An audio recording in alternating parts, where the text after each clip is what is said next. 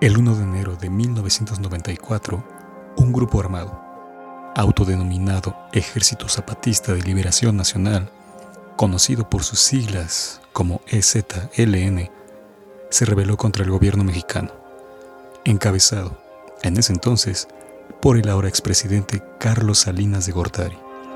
Los rebeldes, en su mayoría indígenas chapanecos y liderados por el entonces llamado subcomandante Marcos, ocuparon varias cabeceras municipales del estado de Chiapas. Su objetivo era derrocar al presidente en turno y establecer una democracia participativa, así como obtener el reconocimiento de los derechos colectivos e individuales de los pueblos indígenas. En respuesta, el gobierno federal ordenó la represión armada, lo que resultó en una masacre para los insurgentes. Esto es solo un relato de los miles que sucedieron en aquella guerra.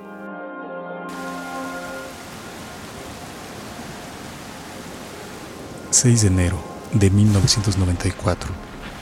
...cero horas... ...Selva Lacandona... Una sección de vanguardia compuesta por cinco elementos de élite del ejército mexicano se adentra en territorio zapatista a fin de reconocer el terreno para que las unidades desplegadas lo aseguren para acercar a los insurrectos.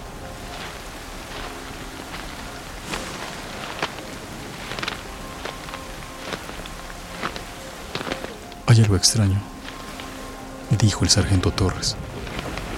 Explíquese, sargento, ordenó el teniente Robles. Llueve, apenas escucha algo más pero hay un silencio extraño oculto bajo la lluvia, afirmó el sargento Torres. Como si alguien nos observara de cerca, apuntó el sargento Barbosa. Exacto, sargento Barbosa, respondió este último.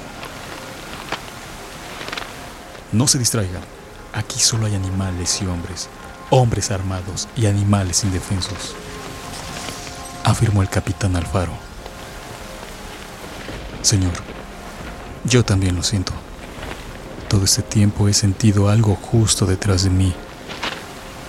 He volteado y no he hallado nada. Sin embargo, la sensación permanece, como si ese algo fuera invisible y me viera de frente. Dijo el teniente Vigueras. Señores, no existen los fantasmas. Recuerden su tarea. Hagan su trabajo. Somos élite, afirmó el teniente Robles. El teniente Robles tiene razón, replicó el capitán Alfaro. Gracias, señor, respondió el teniente Robles. Manténganse alerta. Vamos, avancen ordenó el capitán Alfaro. La noche y su oscuridad eran impenetrables y la lluvia había formado pequeños arroyos con la fuerza suficiente para derribar hombres. No obstante, la vanguardia avanzaba sobre la selva indómita. Su labor era el reconocimiento de siete kilómetros de terreno y tras ello volver a su base antes del amanecer. Días antes, un primer equipo advirtió sobre trampas en árboles y maleza. Dos hombres habían muerto en ellas. Esta vez, tras la labor de la carne de cañón, rodearían los campamentos zapatistas a fin de hacer un cerco, un sitio para debilitarlos y rendirlos, incluso pelear a fuego contra ellos. Las noticias sobre masacres contra indígenas por parte del ejército habían dado la vuelta al mundo y la condena social y moral golpeaba al gobierno federal. Por ello, la estrategia era arrestar a los sublevados y llevarlos a juicio.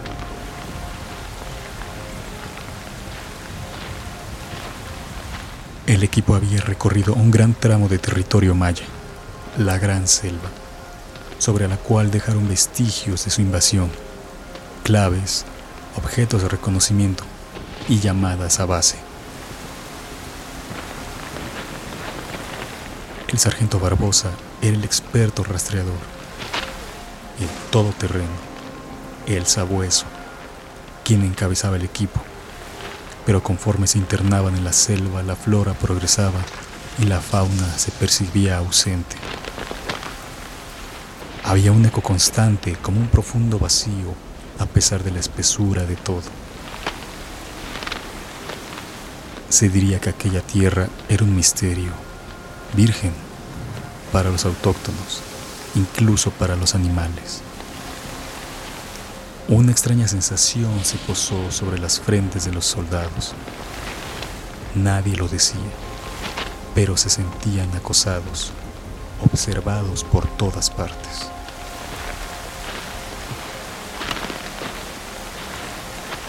El viento había desaparecido y todo permanecía inerte, como si el tiempo se hubiera detenido. La fauna se hallaba suspendida y estoica. Además, las nubes habían hecho una amalgama de negra sustancia, oscureciendo así el cielo, el cual no se mostraba sino un manto negro, homogéneo. Por ello, el grupo avanzó con lentitud y prudencia, callando todo comentario y siempre tras los pasos del profesional quien ahora parece observar con temor, con la visión de aquel que se haya extraviado y presiente el peligro.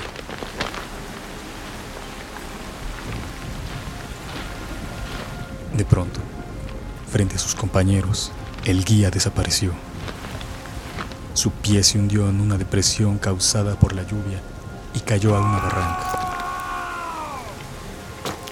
Rodó hasta el fondo y allí fue succionado por el agua que se perdía en un remolino. ¿Cómo pudo pasar esto? ¿Cómo no advirtió esta barranca? Es enorme, aunque con esa oscuridad es imposible verla, sin importar la distancia, afirmó el capitán Alfaro. Fin de la misión de reconocimiento. Ya saben qué debemos hacer. ¡En marcha! Ordenó el teniente Vigueras. Sargento Torres, comunique a base lo que ha sucedido, ordenó el teniente Robles. Sí, señor, afirmó el sargento Torres.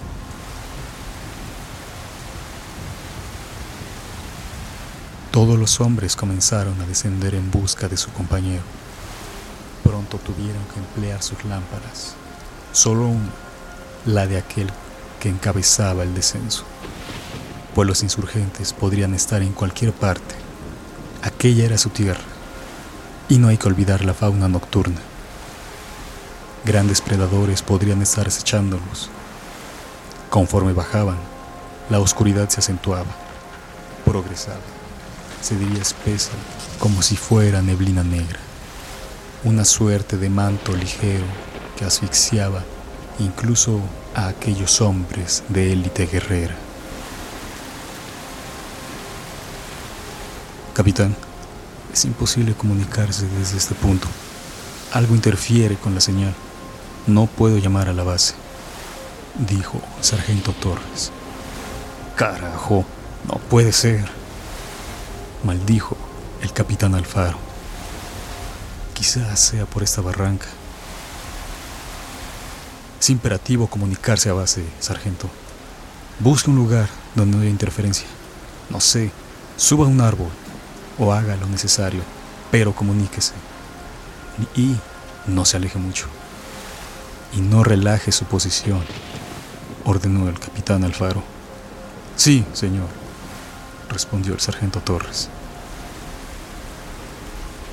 Los militares descendieron en busca de su compañero. Ningún hombre es dejado atrás. Por ello, Ahora la misión era de rescate. Su enemigo, además de la amenaza insurgente, era la fuerza de la lluvia, que junto con la precipitación del terreno en este punto había formado pequeñas pero variadas cascadas que alimentaban al río al fondo de aquella ingente depresión, donde el frío y la nebulosidad se concentraban. Allí, en aquel abismo terrible, el fluir del agua sería un mar de tinieblas, un océano de almas corruptas que intentan salir de una dolorosa miseria. En una palabra, aquello era el infierno.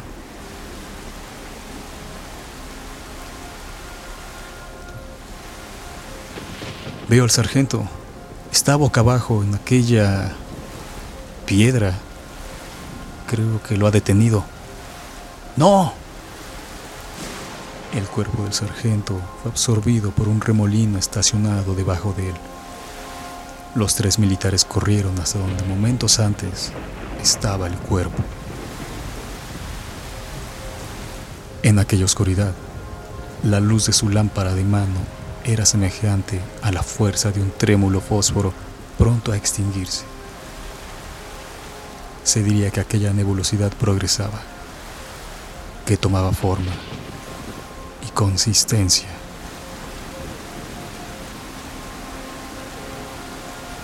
¿Qué diablos es eso, teniente Vigueras? dijo el capitán Alfaro. Allí, delante de ellos, lo que habían pensado como una roca, obstruyendo el fluir del río, era una suerte de estructura de portal anacrónico, semienterrado. Parecía muy antiguo, pero no presentaba características de la cultura maya. Allí, en su interior, se perdía gran parte del río.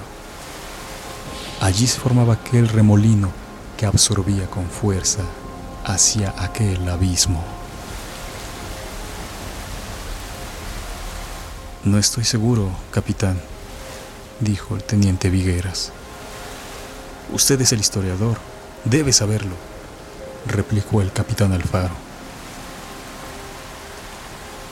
Parece, no sé, una construcción, apuntó el teniente Robles. Y lo es, teniente, pero estas formas, esta arquitectura, no es propia de los mayas. Parece muy antiguo, diría, sí, diría que es anterior a los mayas. Sin embargo, presenta en sus formas una técnica y arquitectura más avanzada. No sé, podría ser solo una cúpula de algo. Podría tratarse de un templo enterrado, quién sabe si no por los españoles, ya que esa era su costumbre para sepultar la cultura prehispánica. Quién sabe si no sus constructores lo ocultaron y las aguas lo han descubierto. Además, puede ser que solo sea una caverna. La luz es devorada por su profundidad. Incluso pudiera haber sido la guarida de alguien o algo, no sé, los zapatistas o ladrones o algún animal. Quizás sea algo imposible, aventuró el teniente Vigueras. Demonios, es muy pequeño, es imposible entrar de pie, solo arrastrado por la corriente dijo el teniente Robles. Y no hay garantía de la profundidad, apuntó el capitán Alfaro. Señores, sea lo que sea, debemos rescatar el cuerpo del sargento, afirmó el teniente Robles. Teniente Robles, está faltando a la misión. El sargento Barbosa ha muerto en el cumplimiento de la misma. Él nos trajo hasta aquí, nos ha extraviado Así que comunicaremos a base y ellos decidirán qué hacer. Debemos continuar con lo nuestro, dijo el capitán Alfaro. Capitán, no podemos abandonarlo. Quizás esté ahí, a unos cuantos metros. Tal vez está vivo, replicó el teniente Vigueras. Caballeros, no permitiré que contradigan mis órdenes. Soy el superior a cargo y ordeno que continuemos Debemos salir de aquí. No sabemos dónde nos encontramos. También lamento lo sucedido, pero no estamos seguros de nada. Si ingresamos ahí todos, podríamos morir, afirmó el capitán Alfaro. Capitán, pido permiso para separarme de la misión y rescatar al sargento. Usted lo ordenó. Misión de rescate, dijo el teniente Vigueras. El rescate se complicó, teniente. No podemos arriesgar más hombres, respondió el capitán Alfaro. Capitán, solicito licencia para acompañar al teniente Vigueras. Usted sabe nuestra posición. El sargento Torres debió comunicar la base. Ustedes continúen con la misión, pidió el teniente Robles.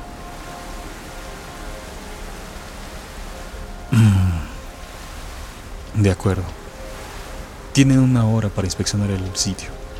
Si se complica el avance, abandonen la misión. Seguiré adelante con el sargento. Avisaré a base de todos los pormenores. Tras un saludo marcial como despedida, los hombres unieron sus sogas y amarraron un extremo a una roca gigante en medio del río. Luego, uno detrás del otro, se introdujeron al portal a rastras e impulsados por la corriente, se perdieron en aquella oquedad. Buena suerte, soldados, dijo el capitán Alfaro.